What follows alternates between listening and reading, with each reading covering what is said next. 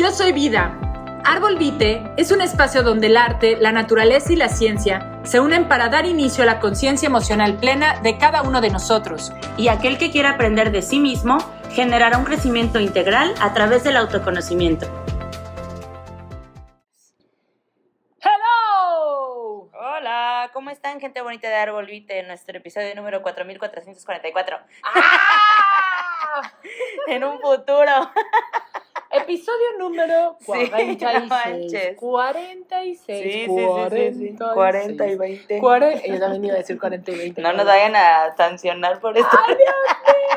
No, no, no. Oigan, este, no sé si ya checaron que el podcast de hoy es bastante, bastante controversial porque muchas personas, Ana, no lo aceptan.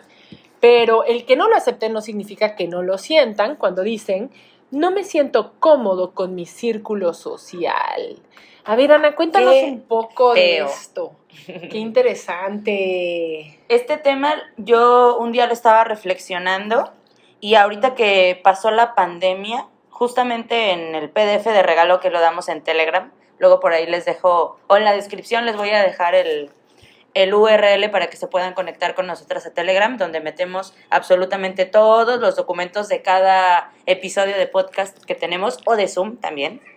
Entonces, estaba yo reflexionando sobre este tema porque la mayoría de mis amistades la, sí, la mayoría se encerraron por pandemia, ¿no? Entonces, como que a algunos les costaba interactuar en el círculo social, algunos otros de momento como que fueron muy muy efusivos de no, sí, salir y salir y salir y de repente como que se volvieron a encerrar, pero ya no era el tema de salud, sino era el tema en el que ya no se sentían cómodos socialmente interactuando con tanta gente o el típico de me engento, que es una expresión que tenemos en México, que es cuando hay como muchísima gente alrededor y te sientes como muy incómodo, como ansioso, como que... Como ingentado.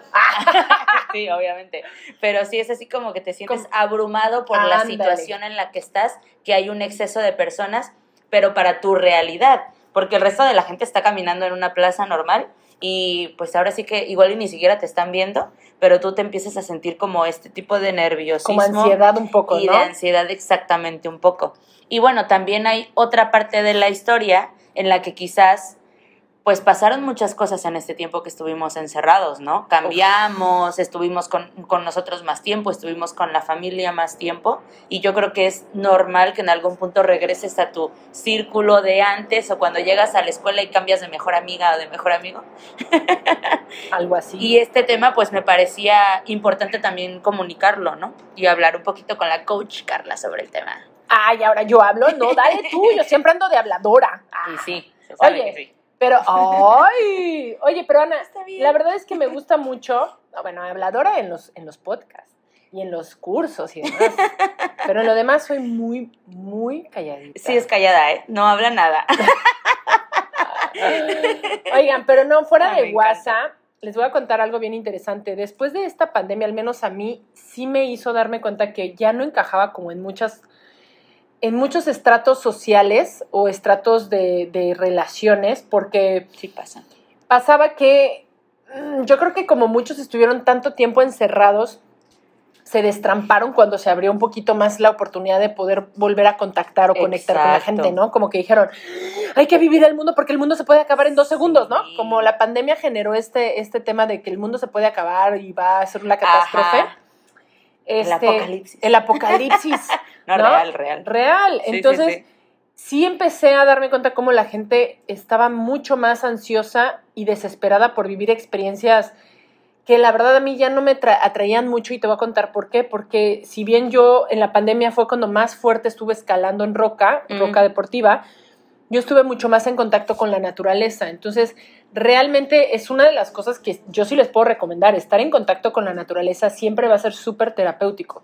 Entonces, era mi terapia, Ana. Literal era mi terapia ir a escalar y, y pues tenía el pacto con mi compañerita o con quien iba a escalar de que pues no nos viéramos con nadie más entre semana para poder cuidarnos o cuidar nuestro, nuestra salud, ¿no? Claro. Y como era algo que nos gustaba y que nos divertía muchísimo, pues a veces lo hacíamos por lo menos una vez a la semana, pero llegué a hacerlo dos veces por semana. Sí, lo recuerdo. Y eso era como anestesia para mí, de, de, de- no anestesia, era como, como un, este, no sé, como un- una pasiflora en mi vida, ¿sabes? Sí, me dejaba claro. dormir, me dejaba relajarme. Qué lindo, Entonces, lindo. Creo que esto a mí nunca me desarrolló una ansiedad la, la pandemia en ese aspecto, porque también pues no me hartaba de la gente con la que yo vivía, porque de por sí en todo este tipo de situaciones lo más importante para mí era siempre como darnos nuestro espacio, ¿no? Porque sí, claro, este, la pandemia hace que convivas todo el tiempo, pero pues tienes que tener este espacio sano, ¿no? Siempre. Y entonces estuvo muy padre porque la verdad es que sí nos lo dábamos y aparte pues yo me iba a escalar, era un día que las personas no me veían en casa, ¿no? Entonces, este, pues eso fue algo muy bueno para mí y para ellos. Y ya, entonces, cuando regresamos después de la pandemia, de este aislamiento, pues mucha gente no tiene esta oportunidad de disfrutar su, su estar solitos o, de, o de salir o de explorar algo nuevo en su vida, pues estaba deseoso de, de llenarse de cosas o experiencias a veces hasta no tan saludables, como ir y ponerse unas borracheras increíbles o, no sé, o drogarse más algunos, Sí, ¿no? sí, sí. Porque también te voy a decir Las algo, conductas. eh, este tema de, de la, del- de la pandemia, pues muchos tuvieron que ir al psiquiatra, Ana. Sí, Entonces, pues también de alguna forma creo que pudo ser que muchos de ellos se hicieron como más adictos a ciertos medicamentos y buscaban otro tipo de experiencias, ¿no? sí. O bueno, digo, ni, ni estoy en contra ni nada de, de que la marihuana es también una de las dro- drogas, pero también puede ser muy buena medicina para este tipo de situaciones. Pero pues ya llegaba a cruzarse la línea de, de ser algo medicinal a ser algo más recreativo para Sí, ellos, claro. ¿no? Como un escape de todo lo que estaba pasando. Y que parece que cuando llega después de la pandemia, pues lo siguieron consumiendo ya ni siquiera por este, con este respeto de que es un medicamento también, ¿no? Sino Sí. ya más bien lo hacían como por echar relajo, vivir la vida loca y demás, ¿no? Entonces, este, creo que esto fue lo que a mí de alguna forma me empezó a incomodar un poco en mi círculo social y me empecé a alejar un poco, ¿no? O sea, yo de muchos decía, pues ya ahora sí que los tengo contaditos con la mano y evitaba Mm. muchos, o los confrontaba a veces y ya ellos mismos decían, ay, ya Carla, sabes que no te volvemos a invitar porque pasó mecha, vienes bien agresiva. Y yo, no, no es que venga agresiva, simplemente pues ya no está tan padre estar escuchando para mí como, como, como pláticas tan banales, ¿no? Sí, sí, sí, lo entiendo. Algo así. Y aparte que a mí me encanta este, leer y me encanta hacer muchas cosas, y ellos era, Aso, me eché 4.486 series. Y yo decía, pues está padre, pero también pues cultiva tu, tu cerebro, ¿no? Sí. En otras cosas, creo yo. Eso Sí, era. sí, claro. No, también yo creo que depende de los gustos que tengas, ¿no? Y de la personalidad que tengas y de con quién te quieres juntar. Y bueno, yo igual, a ver, desde. Yo soy la menor de tres hermanos, cuatro hijos, ¿no? Tengo tres hermanos mayores. Y yo estoy muy acostumbrada a convivir con gente grande. Y sí me sucede mucho hoy que mi círculo social, por ejemplo, en el celular, pero con gente con la que convivo, con la que hablo de cómo me siento, de tal así, más, más que con los de mi edad, son de 36 para arriba. Y son menores de 65. y yo tengo Órale. casi 27 años. O sea, son como el 10, me llevan casi 10 años, pero ya con la gente de mi edad, sí, a veces siento que me, que me cuesta un poco conectar porque están en otra, como dices tú, de series, tal. Y, ajá. Y yo, por ejemplo, a veces sí digo, ay, pues esta serie que me llama la atención. Y la pongo y digo, no, mejor me pongo a hacer otra cosa. O agarro mi libro y digo, ay, es que se me antoja más el libro. O me voy a caminar. Y de repente ya se me acabó el dije, no, pues mañana veo la serie. Y es así como que ves tu vida en 24 horas, ¿qué quieres hacer? Y lo último que quiero hacer es ver la tele. Tiene tres semanas que no prendo la pantalla. Ya hasta estoy pensando en venderla. De hecho, le dije a mi mamá, pues yo creo que la vendo porque tiene tres semanas que no la, no la prendo. Ya la voy a, o sea, está desconectada ya y no la prendo. Y me dijo, no, hija, le dije, yo creo que es mamá porque no tengo novio. y cuando tenga novio la voy a aprender más. es posible. Puede ser, ¿no? Y me dijo, no, quédatela. Pero bueno, luego les cuento el chisme de mi, de mi pantalla, de mi televisión. Oye, pero también, Ana, me vino mucho esta parte, además de la parte de la desconexión a, a causa de, de- de la pandemia y todo este tema, que se quedó, o sea, ya se acabó, por ejemplo, la pandemia y la gente sigue bien adicta al celular, por ejemplo. Sí, sí. O sea, tanto se empezaron a hartar de entre ellos en la familia, en, el, en, el- en la casa, que podías ver una familia sentada en la sala, en el comedor, y todos con el celular prendido sí, claro. de que no se aguantaban prácticamente, ¿me explico? O sea, no se aguantaban, ya energéticamente buscaban como evadirse Sí. y fugarse, porque el celular llegaba a ser la conexión con ese mundo. Exacto, sí, creo que en el siguiente episodio nos toca, o eso, no, No, no el sé. de que hasta qué punto es bueno aislarlo. Luego viene otro de la adicción del celular que nos va, nos va a quedar muy bueno, no se lo Ese- pierdan. No, ese va a estar Pero sí, entonces hablando de este tema también, y bueno, otro punto bien interesante que también quiero que nos comentes tú, Dime. es qué pasa con estas relaciones en las que ya no te sentías tan cómodo antes y de repente vino la pandemia y como que te separas y de repente como que vuelves a regresar. Y es esta parte en la que te empiezas a preguntar, bueno, pero si no me sentía cómodo en ese momento, ¿por qué regreso en este momento a tener otra vez esa misma relación? Y aprender, a lo que yo quiero llegar esto es aprender de por qué te sientes incómodo con esta persona, si realmente es la otra persona o eres tú. Por, a ver, a ver, te voy a quiero entender. Si antes de la pandemia no me llevaba ya con esa persona Ajá. y a raíz de la pandemia me vuelvo a llevar con esa persona, fíjate que yo creo que al final la pandemia sacó partes de nosotros que no sabíamos que existían. Esa es una, ¿no? Otra también te hace como empezar a, ge- a generar cierta nostalgia por situaciones o eventos o personas. Obvio. Y también yo creo que empezó, al final si bien estábamos aislados, nos empezó a acercar eh, ahí sí las redes sociales a volver a interactuar con gente que Mm, ya no que nos ya no, llevábamos. sí. Que es un poco por ocio, ¿no? Como casi casi porque me tocaba ver a gente que estaba... no tienes nada que "Mm, hacer. Ándale, ¿qué estás haciendo? Nada, casi casi revisando las conversaciones de hace cuatro años que habían pendiente con otras personas, ¿no? Y dices, órale. Y, y la verdad es que es interesante, Ana, ese fenómeno porque ¿qué está pasando con todos nosotros que a veces creemos que una relación que ya no nos definía, pensamos que nunca más nos va a poder definir, ¿no? Y que al final, Ana, no tiene que ser a fuerzas así. Sí, claro. Porque es como la ropa, ¿no? O sea, hoy te gusta y en tres o cuatro, es más, la puedes guardar y cuatro o cinco años después que está ahí guardada, ya que huele a guardado para empezar, volteas y dices, oye, como que me la quiero volver a poner hoy, me gusta, me agrada eh, la, la, la forma en cómo se me ve, ¿no? O la regalas. o la regalas, pero la verdad es que casarnos con, con una idea también vino como, más allá de eso, es como romper las creencias, Claro. ¿no? Y volver a reconstruir historias de familias también. Sí, esa, claro, esa parte de, la necesidad de volver a acercarte a tu mamá, a tu papá. Muchos que cayeron enfermos, muchos que murieron, hizo que las familias se volvieran a reunir, se volvieran a generar estos lazos de, oye, a reflexionar, ¿no? Mira Sí. qué corta es la vida, mira qué delgada es la vida. Porque, Ana, Sí, sí. Aso, qué interesante que estaba yo hace unos días, porque bueno, te comparto que, bueno, tú ya lo sabes, hace tres días hubo un accidente con una de mis perritas que murió. Se, se- no se escapó, estaba caminando y otro perro la asusta y se cruza, cosa que jamás había hecho, pero pues bueno, en, en su instinto por sobrevivir se cruzó y, y pues muere. Y yo le decía en ese momento a mi novio, le decía, oye, qué interesante que, que ahora que no está la perra, ahora veo otras cosas de ella, ¿sabes? Es como, Ujú. como cuando está, no te permite sentarte a reflexionar de cosas que decías, oye, yo sí disfrutaba esto, hacerlo con la perra.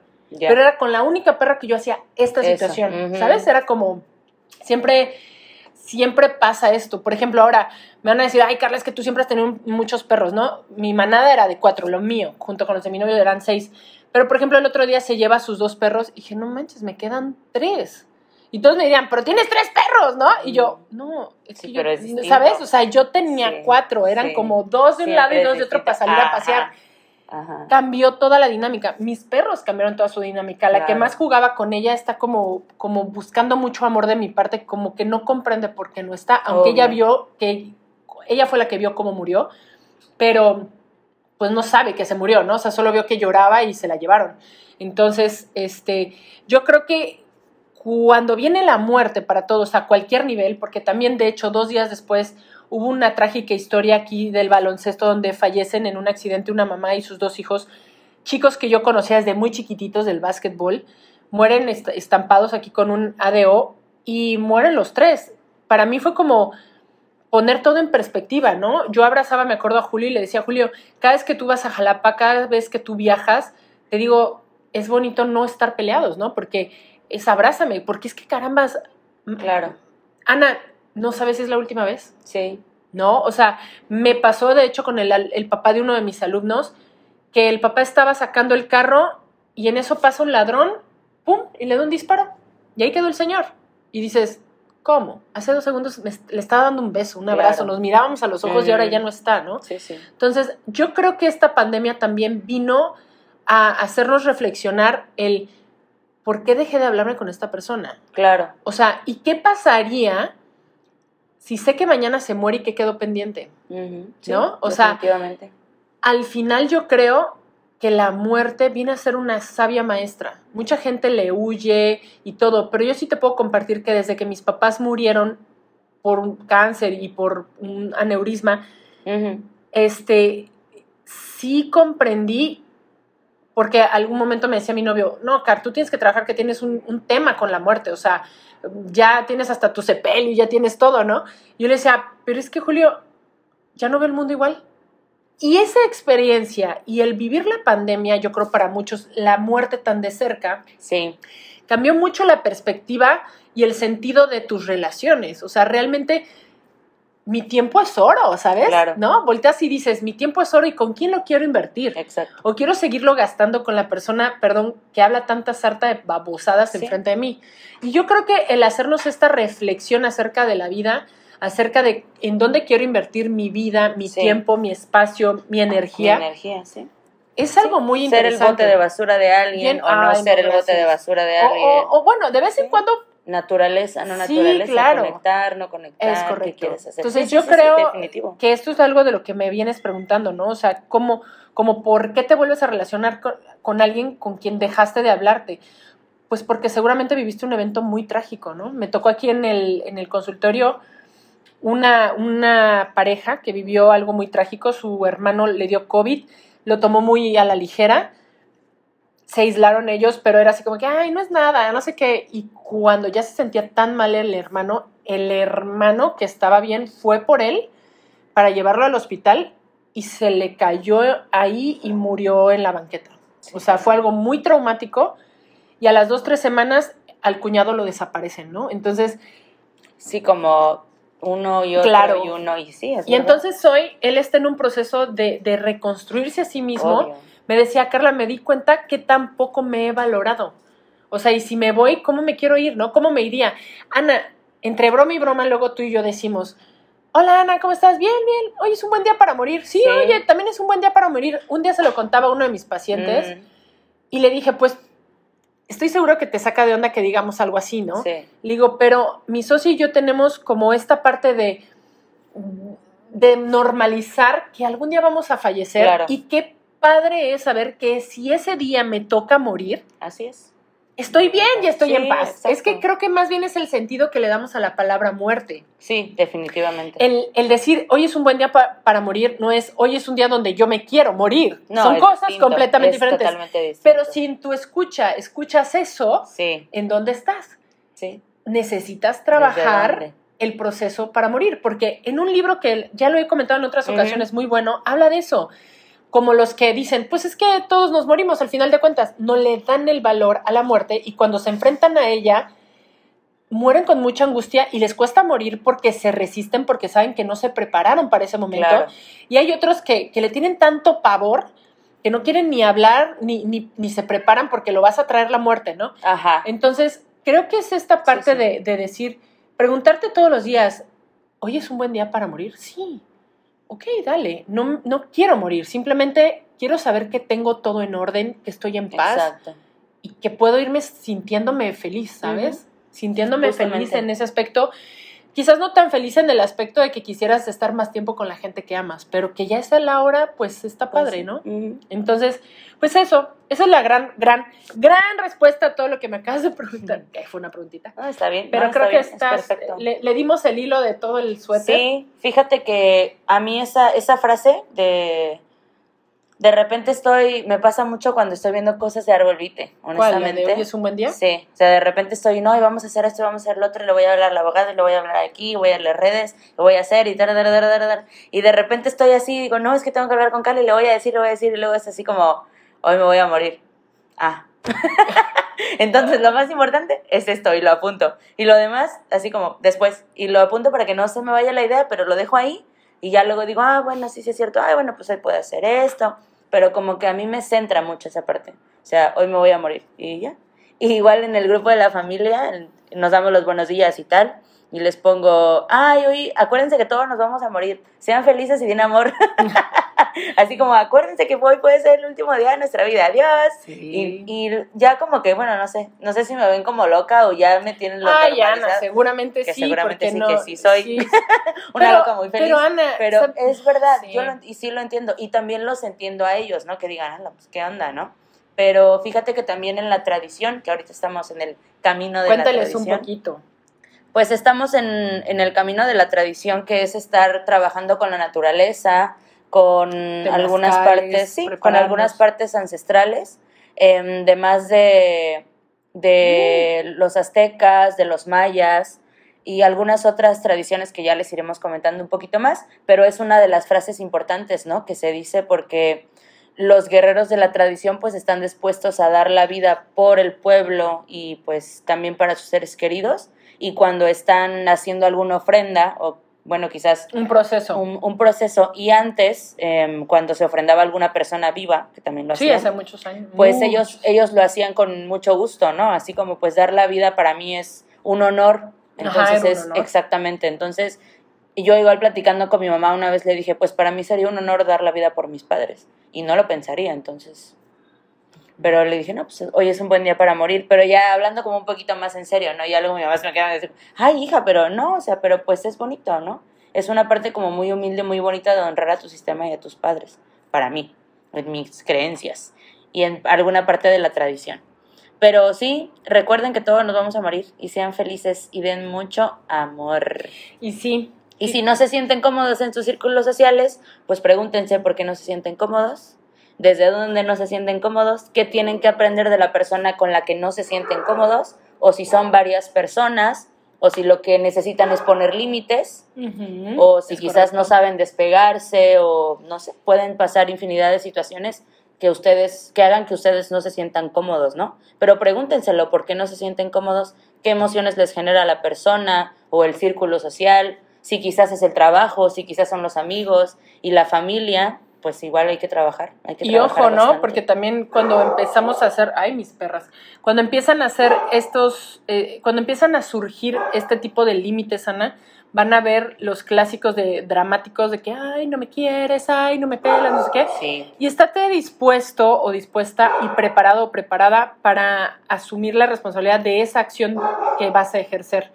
Porque si fuiste alguien que todo el tiempo permitió, que todo el tiempo se dio, pues este Claro. cambio lo pueden llegar a sentir agresivo, ¿eh? sí, es verdad. Entonces, bueno, si no te sientes cómodo con tu círculo, toma acciones. Aunque no te tomen como, ay, qué lindo. Es que Ana es la más dulce, ¿sabes? Ana es así como que Ujú. súper tierna y no sé qué. Bueno, y si por poner un límite, decir, ¿sabes qué? No tengo ganas de ir. ¡Uta! ¿Qué te pasa? Has cambiado un chorro. Y decir, Sí. sí, ¿no? Sí pasa. Hace poquito, hace una, unas cinco o seis horas en una sesión, un chico cambió en la pandemia y dice que le dijo una chica, oye, ya no me escribes, no sé qué. Le dijo, es que ya cambié. Le dijo, pues espero que te dure, ¿eh? O vamos a ver por cuánto tiempo cambias. Y se empezó a reír él y me dijo, me dijo, coach, sentí como que duro porque que he generado para que la gente no confíe en mis cambios, ¿no? Dice, pero no tengo que mostrarle a ella nada. Es a mí. Exacto. Y me siento tranquilo. Dije, qué padre, mi amor, qué padre. Y Exacto. síguele dando a, a estos cambios que has elegido Claro. hacer y pues sigue ese camino porque al final te da mucha tranquilidad, ¿no? No, es cierto. Y la gente cambia, Ana, pero sí, si claro, quiere, exacto. si quiere, y también ¿no? la gente, yo creo que la gente que te quiere y que quiere estar contigo y que respeta tus cambios, te propone cosas distintas. Ah, Yo sí. igual, por ejemplo, ya no, ya no bebo, ya no salgo desde hace como un año, año y cacho. Y no, pues Ana, vámonos al kayak o, o oye, te acompaño un temazcal Eso, o oye, temazcal. claro, o, cosas distintas. Ajá, o vamos al bulevar a platicar o vamos por un esquite. y así como, Vamos a pues tocar el panguehue. Exacto, pero justamente pues son pues gentes que buscan estar contigo de manera diferente, en la que pues quizás la relación era estar, salir en la madrugada o hablar todo el día en el teléfono, pues ya no estoy con el teléfono. Bueno, pues ¿qué haces? No, pues esto, pues lo hacemos.